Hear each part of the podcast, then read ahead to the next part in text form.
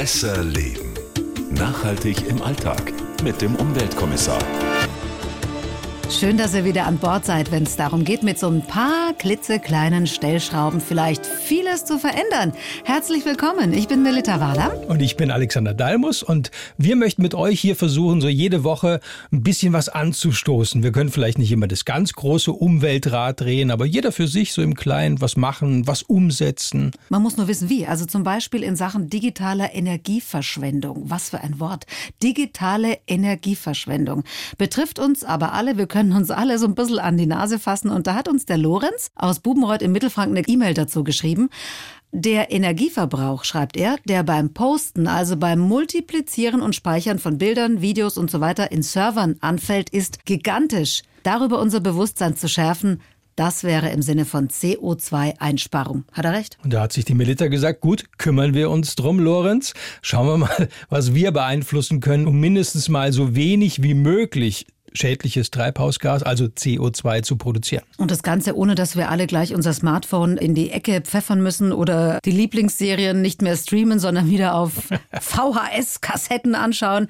Nein, ich habe irgendwo gelesen, dass man mit 200 Suchanfragen bei Google auch eine 60 Watt Glühbirne eine Stunde lang brennen lassen kann. Stimmt es?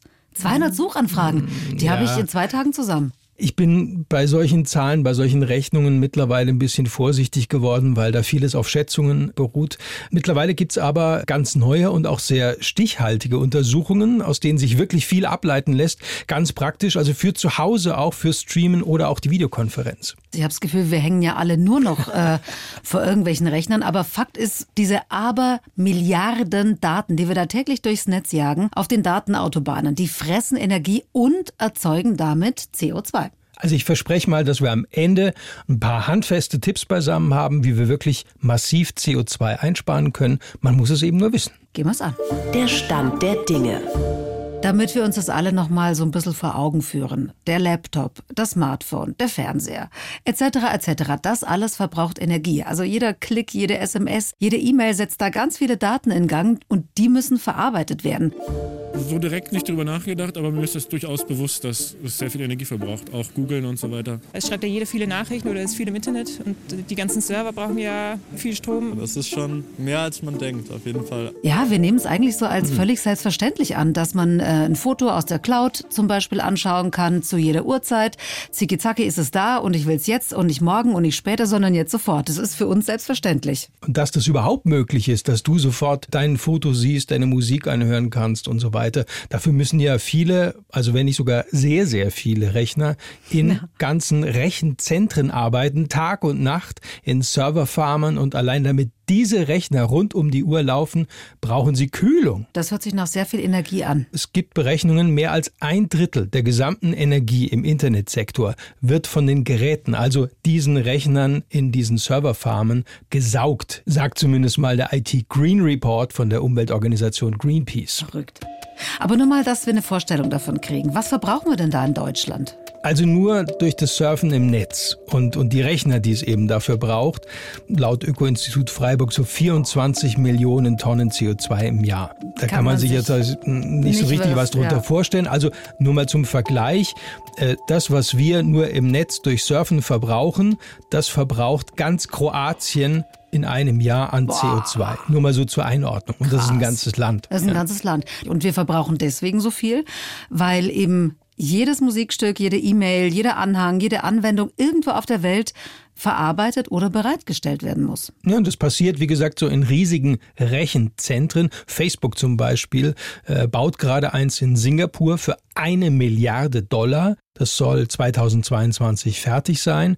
Und allein für dieses eine Rechenzentrum bräuchte man ein eigenes Gaskraftwerk von 150 Megawatt. Das ist riesig Boah. groß. Diese Rechner in diesem einzigen Rechenzentrum verbrauchen etwa so viel Strom wie 220.000 Reihenhäuser. Wahnsinn, wenn man sich das zu Gemüte führt. Und deshalb Krass. braucht man auch 30, 40 Windkrafträder, um dieses Rechenzentrum zu betreiben dann überhaupt. Heftig.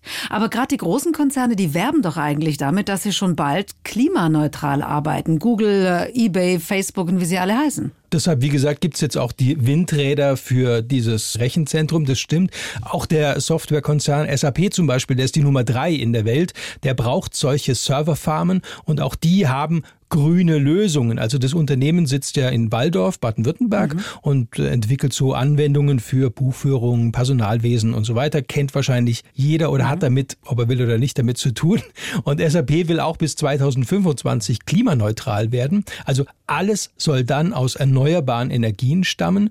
Allein an ihrem Stammsitz zum Beispiel brauchen die für ihr Rechenzentrum so viel Strom wie eine mittlere Kleinstadt, also 20, 30.000 Einwohner groß. Wahnsinn. Und wie machen die das mit der Klimaneutralität? Ich schätze mal, die werden äh, Ökostrom selber irgendwie herstellen lassen. Ja, die investieren, genau. Investieren ah, ja. okay. in Ökostrom. Und äh, ganz vereinfacht gesagt, machen die solche Stromkaufvereinbarungen.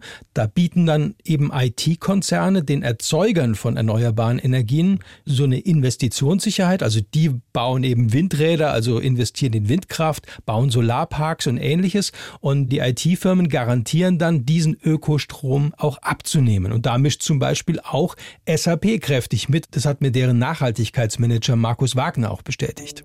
Auf der einen Seite haben wir in manchen Lokationen in der Tat eigene PV-Anlagen zur Erzeugung von Energie. Wir haben auch Verträge mit lokalen ähm, Energiekonzernen. Wir sind aber auch investiert in weltweite Windanlagen oder PV-Anlagen, wo wir auf der einen Seite sicherstellen, dass dort mit dem Geld der SAP der Betrieb der derzeitigen Windanlagen sichergestellt wird, aber auch neue Windanlagen daraus refinanziert werden können. Also in Deutschland ist es so, dass mittlerweile schon ein Drittel der Rechenzentren 100 Prozent Ökostrom nutzt und die meisten anderen haben so mindestens einen Anteil von 50 Prozent Ökostrom. Boah, das ist also an sich schon mal nicht schlecht. Ich meine, wer hätte gedacht, dass so ein Softwarekonzern wie SAP, eine der ganz großen Player in der Welt, zugleich auch Anteile an Windparks hält?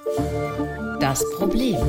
Internetkonzerne, die klimaneutral produzieren und arbeiten. Das klingt gut, aber es gibt wie so oft vermutlich mal einen Haken, oder? Naja, das ist, kommt immer darauf an, eben wie man rechnet. Also derzeit ist einfach Fakt, nicht mal die Hälfte des Stroms in Deutschland ist wirklich grün. Also lass es auch ein bisschen drüber sein, ist auch mhm. egal. Also wie man es dreht und wendet, erneuerbarer Strom steht bisher in Deutschland eben nicht unbegrenzt zur Verfügung. Das heißt, der fehlt dann unter Umständen auch an anderer Stelle, wenn so große Konzerne wie Google oder andere das für ihre Datencenter brauchen. Also steht mir als Verbraucher nicht zur Verfügung. Genau. Es konkurrieren eben dann diese Rechencenter mit anderen Anwendungen, auch für die privaten Haushalte natürlich, die diesen erneuerbaren Strom bräuchten oder andere aus der Industrie. Aber ich finde es an sich schon interessant, dass ausgerechnet die Internetbranche sozusagen ja. diesen Ausbau der erneuerbaren Energien weltweit vorantreibt. Ich meine, äh, gibt es da in der Branche noch mehr grüne Ideen, die jetzt mein persönliches Umweltgewissen beruhigen helfen? Ja, da, da gibt es ganz viele. Also zum Beispiel gibt es den Webhoster Biohost, der verkauft Domains, also so äh, Internetadressen. Ne? Ja. Und äh, ähm, die unterstützen zum Beispiel gleich mehrere Ökostrategien damit. Dann gibt es ja noch, vielleicht hast du auch schon mal von denen gehört, die Ökosuchmaschine Ecosia. Die sitzen in Berlin und die werben ja auch damit, dass sie die Einnahmen aus äh, Suchanzeigen dafür verwenden, um zum Beispiel weltweit Bäume zu pflanzen oder alles das, was sie an Gewinn einnehmen, wollen sie spenden. Aber du wirkst jetzt äh, ehrlich gesagt auch nicht ganz so überzeugt. Naja, also die, die Absichten sind ja toll. Ich will die auch gar nicht in Frage stellen, aber es ist oft so, dass äh, viele grüne IT-Versprechen eben nur Versprechen sind, also mhm. äh, Absichtserklärungen, sage ich jetzt mal. Und nicht jedes Unternehmen, muss man auch sagen, schreibt seine CO2-Emissionen in den Geschäftsbericht rein, mhm. wie es zum Beispiel SAP macht und lässt es auch dann extern irgendwo prüfen. Das ist nämlich die Krux, die Überprüfbarkeit mhm. vieler dieser Versprechen oder Absichtserklärungen, die es da gibt. Mhm. Das heißt, man muss äh, sich also auf die Angaben der Unternehmen verlassen, vertrauen sozusagen. Mhm. Checkt es niemand nach, also ob das auch stimmt, irgendwelche Behörden? Weil da kann ja jeder alles behaupten. Es ist einfach wahnsinnig teuer. Also Greenpeace macht zum Beispiel, wie schon gesagt, alle zwei Jahre so einen IT-Green-Check. Aber das kostet halt enorm viel Geld. Und diese Überprüfungen, die würden wahrscheinlich die meisten Staaten gar nicht übernehmen wollen, um große Unternehmen wie zum Beispiel eben Facebook oder Google da mal auf die Finger zu schauen, mhm. ob das auch mit den CO2-Abrechnungen so unterm Strich stimmt. Mhm. Wie schade. Ich möchte auch gar nicht sagen, dass es nicht zutrifft in allen Bereichen. Aber naja, also so ein bisschen Überprüfung Prüfung wäre nicht schlecht. Ja, Vertrauen Dingen. ist gut, Kontrolle ist besser. Hab Ganz ich gelernt. genau so Na also. Gucken wir doch mal drauf, was für Möglichkeiten es noch gibt, CO2 in unserem digitalen Leben zu reduzieren und was wir selber alle tun können. Gibt es neue Ansätze? Wir werden ja nicht weniger digital werden, eher mehr.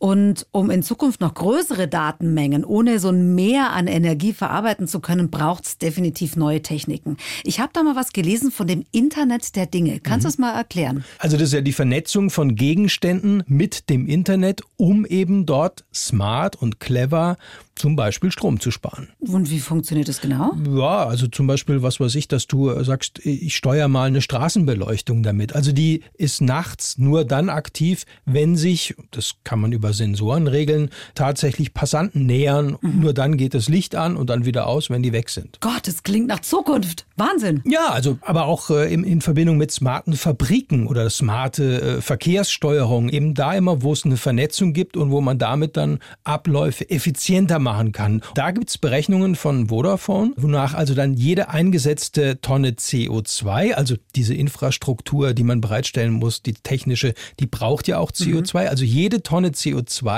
die man dann eben dafür verbraucht, spart aber letztendlich beim Kunden dann wieder drei Tonnen CO2 ein. Und da wird's dann eben interessant durch diese smarte und auch clevere Vernetzung. Dann sind wir bei zwei Tonnen. Finde ich gut. Habe ich nicht richtig gerechnet. Habe.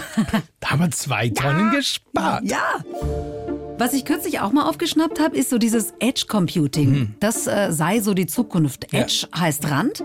Ne? Da sind auch viele schon dran, ja. Ja, genau. Und das hat zu tun äh, damit, dass äh, Datenströme nicht mehr zentral. Ja, der Rand bist Mitte- sozusagen du. Ich. Ja. Ich bin der Rand.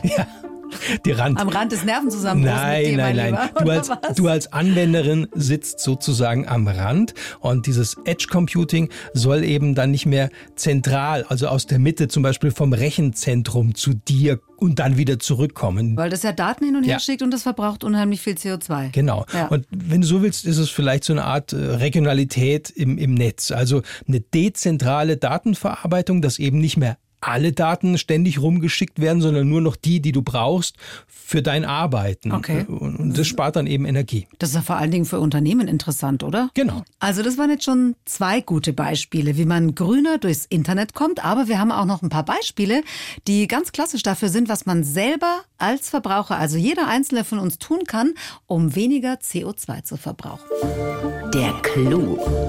Am Ende stehen natürlich wir. Wir, die Verbraucher, also du und du und du und ich und sogar äh, unser Umweltkommissar, wir Nutzer, die Video- und Musikstreamer, die auf dem Laptop, dem Tablet oder dem Smartphone überall die Rechner in Betrieb setzen, wenn wir unsere E-Mails checken zum Beispiel. Also mehr als die Hälfte heißt es des gesamten Internetverkehrs überhaupt derzeit stammt vom Streamen von Videos. Also Wundert mich nicht. diese Schätzung ist noch vor Corona. Echt? Ja.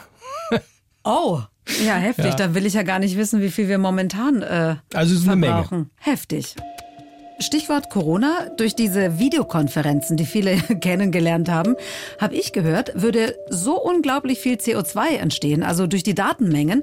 Und es wäre besser, das Ganze ohne Bild zu machen, sondern nur zu sprechen. Ist das ein Unterschied tatsächlich und ist der so groß für die Umwelt? Es gibt einen Unterschied, aber dass man äh, Videokonferenzen hat, spart ja auch zugleich viel CO2, weil man ja nirgendwo hinfährt. Also wie viele Dienstreisen müssen deshalb nicht Ja. stattfinden und so weiter. Nicht fährt oder Flüge. Ja. der Weg zur Arbeit wird dadurch ja zum Teil eingespart. Also das darf man nicht außer Acht lassen. Aber es stimmt natürlich, also ein Bild aufzubauen bei einer Videokonferenz zum Beispiel, braucht natürlich viel mehr Daten und verbraucht damit auch viel mehr CO2, als äh, wenn es nur darum geht, eine Sprache zu vermitteln. Aber jetzt wird's dann schon komplexer, weil jetzt müssen wir dann ins Eingemachte, weil da kommen wir zum Einzelnen. Da ist nämlich die Frage, und die ist wirklich entscheidend, kommen die Daten zu dir nach Hause zum Beispiel per Glasfaser oder per Kupferkabel? Wieso ist das so wichtig? Weil Glasfaser aufgrund der Übertragungswerte gleich mal den gesamten CO2-Verbrauch von Übertragung von Daten halbiert. Boah. Das ist nur noch die Hälfte. Allein schon deshalb und nicht nur wegen der schnelleren Übertragung, allein schon deshalb würde Glasfaser im Vergleich zu Kupferkabel wirklich Sinn machen. Oh mein Gott, ihr seht mich fast weinen, weil ganz ehrlich, viele auf dem Land sind ja schon froh, wenn das Internet überhaupt funktioniert. Das ist das Traurige da dran. Ja, von Glasfaser können die meisten auch in vielen Städten leider nur träumen aktuell. Deshalb kommen wir gleich zu Schritt zwei. Wir sind ja hier immer sehr praktisch orientiert. Ja. WLAN zu Hause ist um ein Vielfaches besser, was schädliches CO2 angeht, als zum Beispiel mobil zu streamen, also über UMTS, mhm. also per Smartphone oder auch SMS dort zu verschicken oder auch Musik zu hören. Also immer versuchen, WLAN zu nutzen. Okay. Das sind relativ aktuelle Zahlen von der Studie vom Umweltbundesamt und die haben direkt in den Rechenzentren gemessen. Also das sind keine Schätzungen so wie früher, ja. sondern das sind äh, direkt Messungen in den Rechenzentren, was verbraucht wie viel und mit welcher Technik. Schwarz und da ist weiß. rausgekommen, WLAN ist wesentlich besser.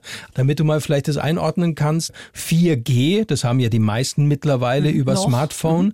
erzeugt siebenmal mehr CO2 als mit WLAN. Wow. Siebenfache, ja. Und 3G sogar das 40-fache. Also wenn du also ein Video unterwegs streamst, mhm. per 3G, Was vielleicht auch 4G. hoffentlich. Naja. Man wei weiß man. Musikvideos, gehört ja, ja alles dazu. Also äh, über die sozialen Netzwerke ja. schickt einem irgendjemand was zu, macht man es auf, schaut sich's kurz an.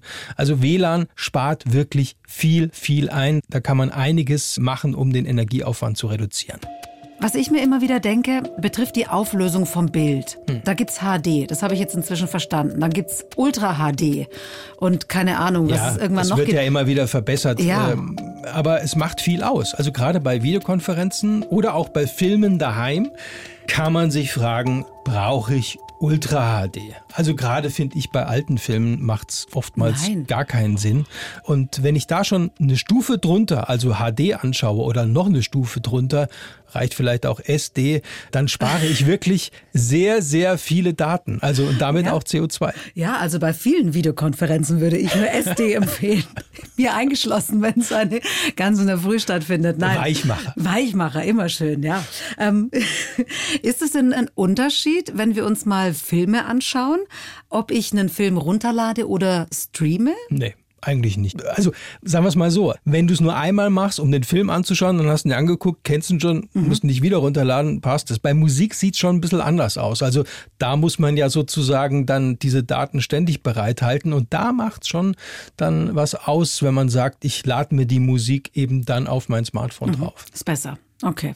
Also halten wir fest. Es stimmt, Videotelefonie braucht viele Daten Ja. und erzeugt viel CO2, aber mit WLAN und einer geringeren Bildschirmauflösung ist es besser. Ja, und wie gesagt, man muss da auch ein bisschen die Kirche im Dorf lassen. So eine Videokonferenz, zumindest mal im geschäftlichen Bereich, ersetzt ja eben immer auch eine Dienstreise oder eine Fahrt zur Arbeit. Also das spart auch CO2 um und das sollte man nicht außer Acht lassen. Okay. Wir haben vorhin über E-Mails gesprochen. Ich habe auch viele Fotos, so wie ihr vermutlich auch. Man knipst ja tatsächlich alles inzwischen. Ähm, wo packt man. ja, es sind paar tausend. Wo packt man die am besten hin? Auf einen Speicher, also lokal, auf einen Rechner oder auf eine externe Festplatte oder in die Cloud? Die Wenn's meisten werden es CO2 wahrscheinlich mittlerweile in der Cloud haben. Ja. Wer sagt, ich möchte aber auch da sehr nachhaltig sein, kann Fotos auf externen Festplatten speichern und verbraucht damit auf lange Sicht natürlich weniger Energie, als sie permanent dort in der Cloud abzulegen, wo sie halt immer abrufbereit sein müssen. Darum geht's ja. Also das verbraucht eben diese Datenmengen und damit auch viel CO2. Muss man sich halt überlegen, wie viele schaue ich mir tatsächlich ständig an und wie viele nur alle Schaltjahre mal. Ja, mache immer neue. Also äh, festhalten kann man, äh, jeder, dem die Cloud immer schon nicht ganz geheuer war und Macht seine alles Fotos richtig. ja lieber zu Hause auf Ja. der externen Festplatte Ja. speichert. Und vielleicht auch nicht zu unterschätzen, also sollte man sich überlegen, gerade im Bereich E-Mails, muss ich denn immer 20.000 E-Mails verschicken und reichen vielleicht auch nicht nur drei? Muss ich immer einen Anhang mitschicken mit vielen Daten? Ja, ich schicke dir so gerne E-Mails, aber jetzt wären es halt zwei weniger. Nein, du hast absolut recht. Absolut. Es läppert sich halt. Ja, es läppert sich. Also Dankeschön. Lieber Alexander Dalmus, wenn ihr noch mehr spannende Hintergründe haben wollt zum Thema grünes Internet, dann guckt mal rein unter bayern1.de slash besserleben. Da ist alles nochmal wunderbar zusammengestellt und Ja, über Anregungen, Ideen, Vorschläge und natürlich auch Kritik freuen wir uns auch immer. Unter besserleben.bayern1.de kommt ihr direkt zu uns. kommt die E-Mail direkt zum Alexander. Ätsch. Besser leben. Nachhaltig im Alltag mit dem Umweltkommissar. Wenn ihr Fragen habt oder Ideen oder auch Kritik, gerne an besserleben@bayern1.de.